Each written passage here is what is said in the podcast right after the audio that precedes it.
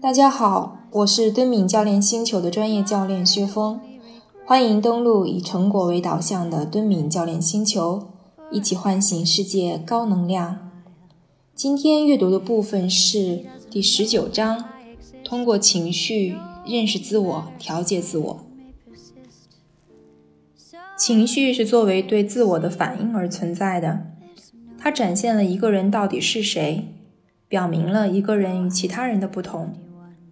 虽然自我确实包含于情绪之中，但那并非意味着所有的情绪都以自我为中心或者自私的。生理异常反应的程度与情绪的强度之间，有时可能是相互独立的，没有任何关系。所以，随这种生理异常反应而生的感知觉，也因此与情绪的强度毫不相关。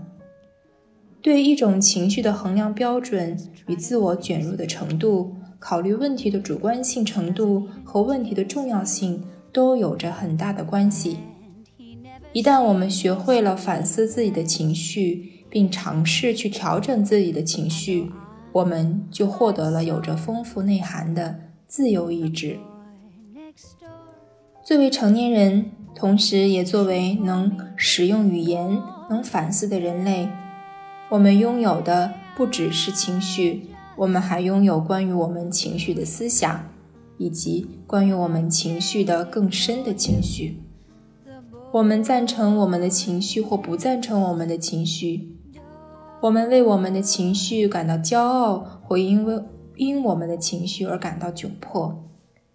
我们可能会因为有某种情绪，比如嫉妒，而对自己生气，或者。会因没有处理好情绪而变得更情绪化。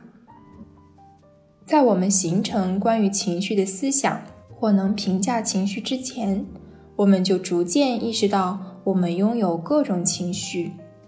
我们为各种情绪命名，并且所命的名字得到了公众的认同。比如，在“你激怒我了”“我恨你”“我爱你”等这些话中。怒、恨和爱都是我们给不同情绪命的名。公众也明白什么是怒，什么是恨，什么是爱。但即使我们不这样给各种情绪命名，我们自己常常也都能识别它们。比如，不管我们是否为我们的感受贴上了清楚的标签，我们都知道自己处于窘迫状态。我们也都知道自己充满着羡慕之情。自我意识来自情绪，动物和婴儿就做不到这一点。即便是最低程度的反思能力，他们可能都没有。但对于我们来说，反思能力恰恰是我们情绪生活中一个基本而必须的组成部分。我们的情绪以及我们的情绪体验。明显包含了我们关于情绪的思想，以及我们关于情绪的情绪。这也是为什么我们的情绪会成为伦理的核心。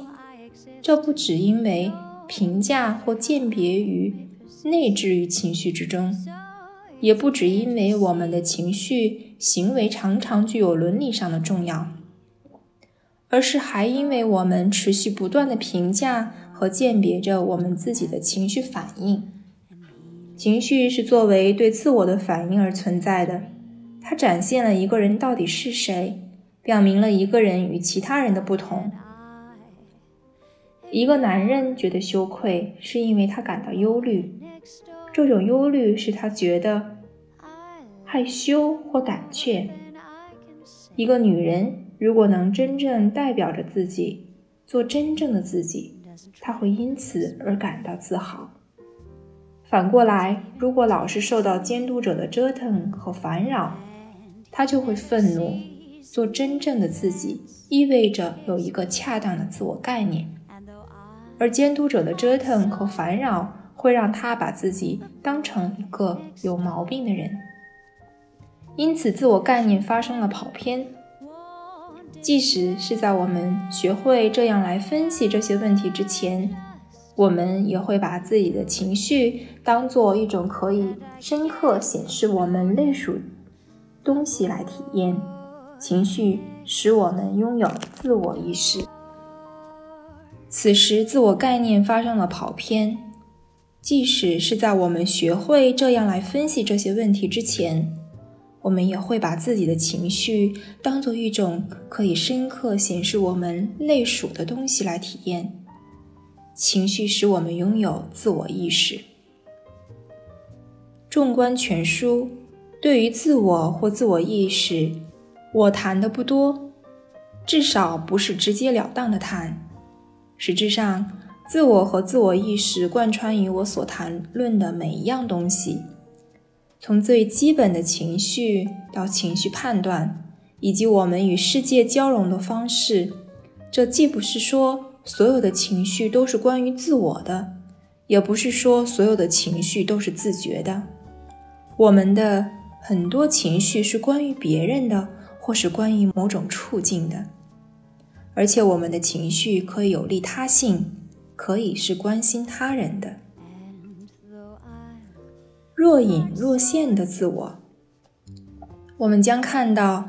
在自觉的情绪和不自觉的情绪之间存在一种重要的差异，但在几乎所有的人类情绪中，甚至是在那些作为基本生理综合症或情绪程序的情绪中，自我都是固有的，或者说自我与情绪相互关联。在整本书中，自我一次又一次的出现。它不仅仅存在于诸如羞愧、窘迫和骄傲等这些明显的自我指向型的情绪之中，还存在于诸如愤怒这样的自我不再是焦点的情绪中。愤怒常常是由于别人冒犯了自己而产生的一种情绪。此外，愤怒经常包含挽救自尊的策略。或者说，愤怒常常被人们当作挽救自尊的策略。就爱这种情绪来说，虽然其焦点是被爱的人，但它也明显的包含了自我，因为爱是一种对自我的共享。因此，从某种意义上来讲，爱在很大程度上是因自我而产生的。但这并不是说所有的爱都是自爱。实际上，自爱不等于爱。即使几乎所有的情绪都包含了自我，这也并不意味着所有的情绪都是关于自我的。情绪是否固有的包含了自我，或者情绪在什么意义上固有的包含着自我，这都是很微妙的事情。因此，自我确定无疑的存在于愤怒情绪中。但它既不是愤怒情绪的对象，也不是意识的中心。在道德义愤中，自我可能根本就不明显。即使不是关注的焦点，或表面上不是关注的焦点，自我也会像用手去指指点点的法官那样，它是存在的，而且还存在于现场，存在于当下。我为我的兄弟感到骄傲。这种情绪很显然因我兄弟而起，是关于我兄弟的。但正如休谟在他那本《人性论》中所指出的那样，只有在我的自我与我的兄弟发生联系的情况下，我的骄傲才会有意义。在信任、敬畏和羡慕中，自我的意义是相对微小的。然而，可能就是这种相对微小的意义，对情绪来说，恰恰是至关重要的。因此，可以说，不管我们对情绪对象关注的多还是少，情绪中都包含着自我的成分。无论是对上帝的敬畏，还是对英雄或任何模范人物的敬仰，我们关注的焦点都是敬畏或敬仰的对象。而不是我们自己，但自我还是存在于这些情绪之中。在恐惧情绪中，人人们心中最急迫的问题是：我应该做什么，以及我可能会受到什么伤害。在恐惧情绪中，危险是关注的焦点，自我也会受到关注，但受关注的程度远不及危险。情绪并不总是自私的。有一些理论家坚持认为，所有的情绪都是以自我为中心的。这种观点的出现，其实我也有责任。在我早期关于情绪的研究中，我大胆地进行了一次高度概括的实证性假设，认为所有的情绪最终策略是实现自尊的最大化，或者至少也要保持自尊。在这个假设中，我尝试改进萨特早期的一些观点。他的观点是，所有的情绪都是逃避行为的一种方式，他们都试图在面临一个困难局面时挽救自己的颜面。如今，我早已放弃了这种过于大胆的设想，因为我觉得这种假设会使所有的情绪显得过于自私，甚至可能会显得很自恋。我逐渐的不喜欢“自尊”这个概念，因为它完全被教育家和通俗心理分析师们所滥用了。但我仍然坚持一种在我看来很核心的见解：所有成年人的情绪都或多或少是自觉的，既具有自我意识。所有成年人的情绪都是自我融入世界的方式。而不管我们所讨论的自我是不是最真实的，也不管这些情绪的整个焦点是不是转移到了其他的地方，对人类而言，正是这种见解将情绪的和其他明智而冷静的判断区分开来。虽然情绪由判断所构建，但我们应该在情绪与判断之间做区分。作为策略和情绪，它与自我的幸福是相关的。而对于自我幸福来说，其最底线的要求就是生存。由此看来，愤怒与其说是单纯的抗议，还不如说是在告诉愤怒的对象，什么样的情况是不对的，再继续下去就要受到惩罚。通俗一点讲，就是你怒了。是因为你想以愤怒的方式告诉对方什么东西会使你生气，促使对方调整言语或行为方式，避免惹你生气。如果这一目的达到了，你就获得了更好的生存环境，增进自己的幸福。现在，我从根本上质疑我先前的假设，因为在情绪中，我们确实拥有个人动机。但这种动机，一方面是为了我们自己，另一方面也是为了他人。有时，我们中的一些人甚至会变得很无私，但这种无私有一个前提，即这里所说的无私，只意味着自己完全顺从于别人的意见，而不等于没有自我。换句话说，这种无私并没有降低情绪的个人化属性。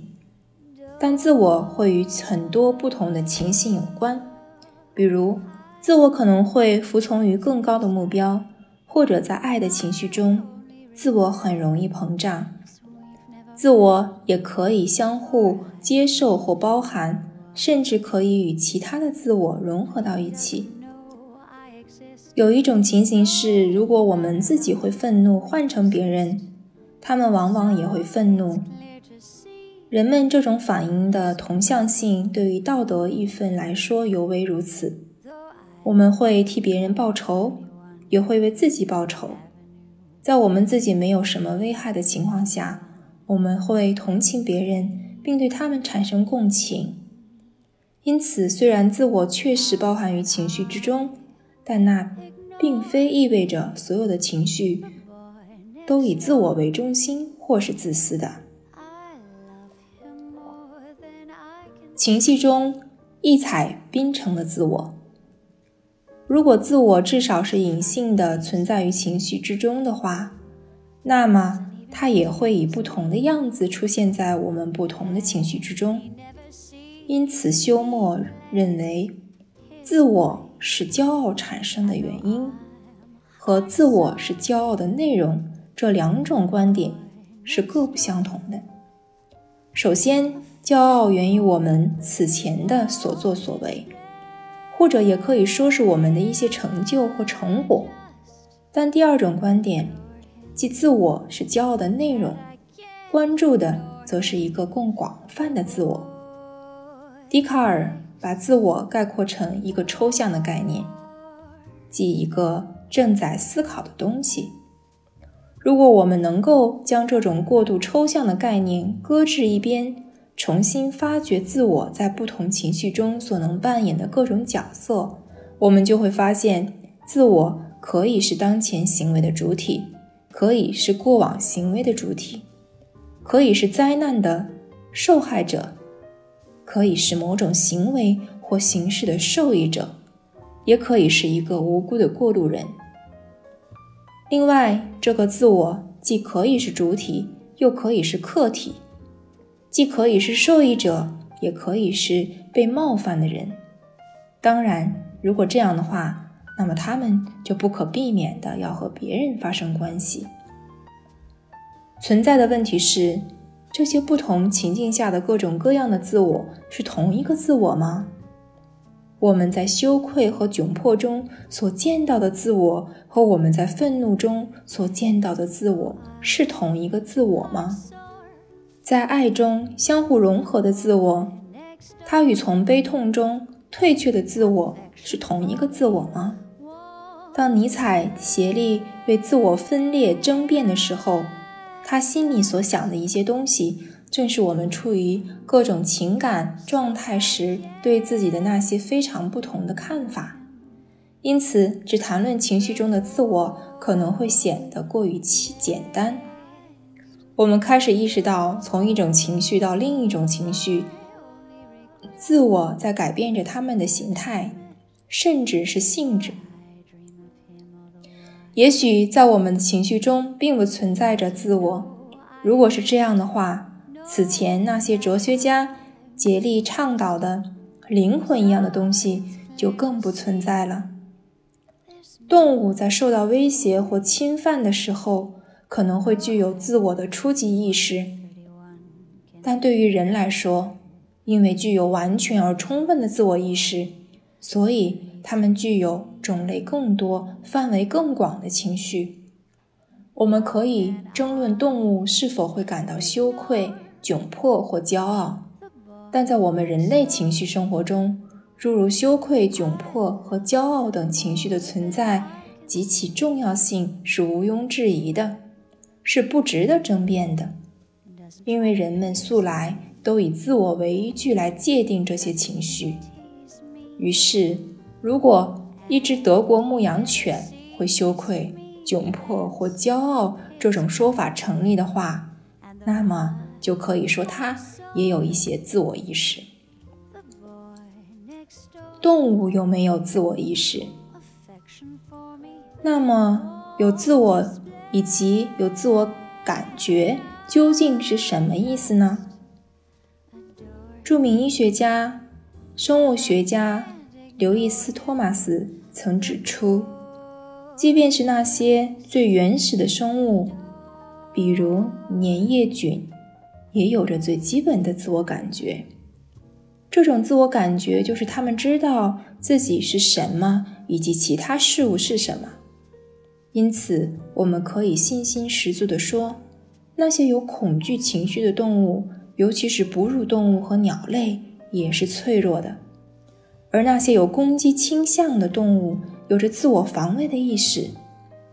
现在最有趣的一个问题是：如果这些动物有情绪的话，那它们大脑中必须有哪些概念？尤其是它们的自我概念是什么？对于这个问题，有一种回答是：动物根本没有任何概念，也没有自我的意识概念。而这种回答会引起我们的怀疑，因为他只是把问题当成皮球又踢了回来。所以，这种回答不得不让我们再次问上面那个问题。但是，我们又会看到一个显而易见的事实，那就是如果动物有情绪的话，那它们也有着一些类似的自我概念。但是，有自我感觉不等于有自我意识。动物是否具有自我意识，或动物在多大程度上能有自我意识？这个问题备受争议。假设有这样一个实验，在黑猩猩和大猩猩的额头上用涂料涂抹上一些污迹，并把它们放在镜子前面，然后观察它们的行为。如果观察者假设自我意识是可见的，那么这个实验的方法中似乎有一个致命的缺陷。因为很多动物的行为似乎更多的取决于嗅觉，但是如果不解决这个棘手的问题，我们在一定程度上可以明确的说，动物可能会有情绪，并因此具有某种自我意识，但它们并不知道它们自己有情绪，因此也不会像成年人那样在任何事情上都能意识到自我。相比之下，成年人既能认识到自己的情绪，又能在某件事情或某种环境中有自我意识。虽然像托马斯这样的生物学家想将自我的概念扩展到所有有生命的事物上，但这必须有其成立的条件，即这些有生命的事物都呈现出一种生存的内在机制。但人类情绪中自我的中心地位所体现的意味，并不止生存的内在机制那么简单。脸越红就是越生气吗？对那些与自我和利益高度相关情绪的理解，可以帮助我们去理解情绪经常被人们曲解的另外一个原因。我们通常认为情绪有不同的程度。一个人可能只是略微有点愤怒，也可能会非常非常愤怒。一个人可能对某人只有一点点的爱意，但也可能会深深的坠入爱河。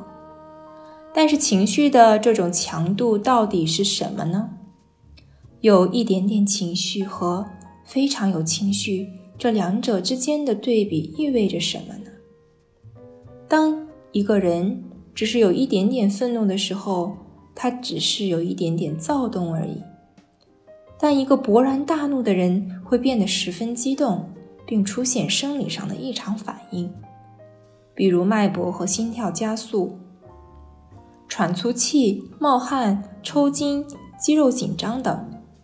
这些反应都表明这是一种特别强烈的情绪体验。因此，愤怒情绪的强度被认为或多或少地取决于一个人感受到的强烈程度。但我已经指出，生理异常反应的程度与情绪的强度之间有时可能是相互独立的，没有任何关系。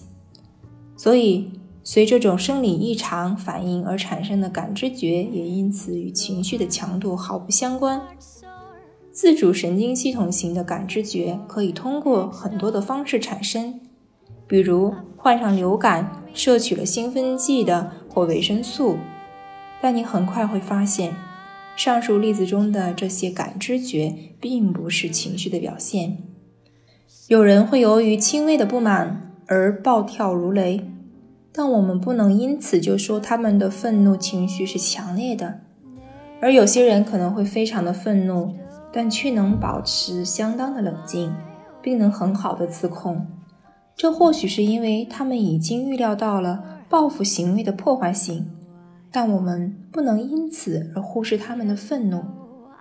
那么，什么是愤怒情绪强度的衡量标准呢？你伤我有多深，我的恨就有几分。在很大程度上，我会说。冒犯的严重程度是愤怒情绪强度的衡量标准，但这不能成为一个客观的判断。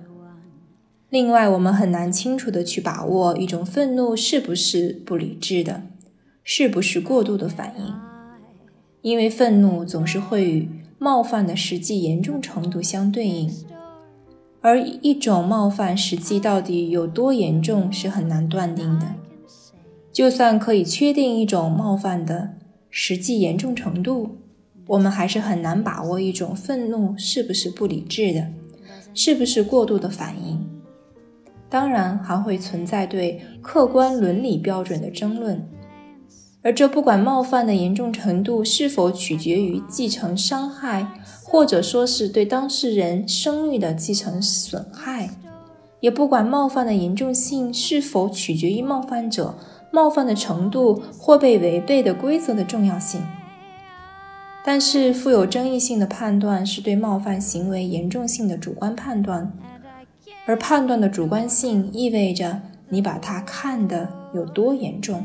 它就有多严重，而不管它实际有多严重，甚至不管它是否真的是一种冒犯，一次侮辱，即使实际上对一个人的声誉几乎造不成什么伤害，但只要当事人从主观的角度认为这种侮辱很严重，那么再轻微的侮辱都可能会引起他的勃然大怒。换句话说，一个人感受到的强烈程度。涉及判断的力度和确定性，而不是涉及身体上的感受。如果某人从主观上对一种冒犯行为进行分析和理解，并认为它是很严重的冒犯，那么这种冒犯行为所引起的愤怒情绪就会很强烈。相比之下，如果这个冒犯的行为根本就不被认为是严重的冒犯，那么愤怒就不会那么强烈了。换句话说，愤怒情绪源于冒犯行为对一个人的攻击和伤害，而愤怒情绪强度的衡量标准就是一个人对这种攻击和伤害程度的意识。再换句话说，强度的衡量标准是一种伦理上的判断，而判断某个问题对一个人生活来说有多重要。而不是生理上波动幅度的大小。无疑，人们会去评估他人言行对自我攻击的和伤害，并因此产生愤怒情绪。而愤怒情绪的生理表现常常会与人们的评估结果相对应，但这些生理表现却不是愤怒情绪强度的标志。这对于其他情绪来说也是如此。当一个人所感受到的危险性越来越强，而他自身又很脆弱时，这时他的恐惧感就会增加。在爱的情绪，当一个人觉得自己是在全心全意地和另一个人的自我相处时，这种爱是最强烈的。爱的感受可能会很强烈。更没有谁会以生理反应的强度为依据去衡量爱的强度。过完性生活之后，四肢摊开躺在床上，你会觉得精疲力尽。这时身体感受到的强度可能处于最低谷，但情绪的强度，换句话说就是爱的感受，它的强度却可能处于巅峰状态。对于一种情度的衡量标准与自我卷入的程度、考虑问题的主观性程度和问题的重要性，都有着很大的关系。有没有意识，全看你怎么说。主观的考虑问题所涉及的，除了情绪中的评价性判断，还有反思性的自我意识。因此，为了理解自我在情绪结构中的核心作用。我们有必要将意识这个庞大的话题一一展开。如果我们情绪是有意识的，那这是什么意思呢？有人认为所有的情绪都是有意识的，即是说他们会表露出我们的敏感性，并引起我们普遍称为感受的东西，不管我们是否注意到它，也不管我们是否关注它。我认为这基本上也是说得通的。此时，我们还把情绪描述成我们融入世界的方式，因此我们可以说，任何有情绪的动物都应该融入这个世界，至少也要能对这个世界有知觉。要在一些事情中占据某个位置，扮演某种角色。即使动物不会思考，它们也会有感受，并因此有利于诉求。只要情绪包含了像知觉那样的东西，或者只要情绪本身就是像知觉那样的东西，且如果它们包含了视觉、听觉、嗅觉、味觉或其他感觉，那么我们可能就会说。他们至少是有意识的。如果情绪中诸如视觉、听觉、嗅觉等感觉非常微弱的话，那么这种情绪也就处于知觉水平之下，即它就不包含知觉，或者就不是知觉了。这样的情绪也就没有意识，因此也就根本不能被算作是感觉。但如果情绪能达到知觉水平及以上，既包含了知觉或者就属于知觉，那么它们就可以不需要被注意或被关注了，因为它们本身就是有意识的。所以，对于情绪来说，在某种意义上，它们可能是有意识；而在另一种意义上，它们又是没有意识的。今天的阅读内容就到这里，我是敦敏教练星球的专业教练薛峰，感谢您登录以成果为导向的敦敏教练星球，一起唤醒世界高能量。我们明天继续阅读。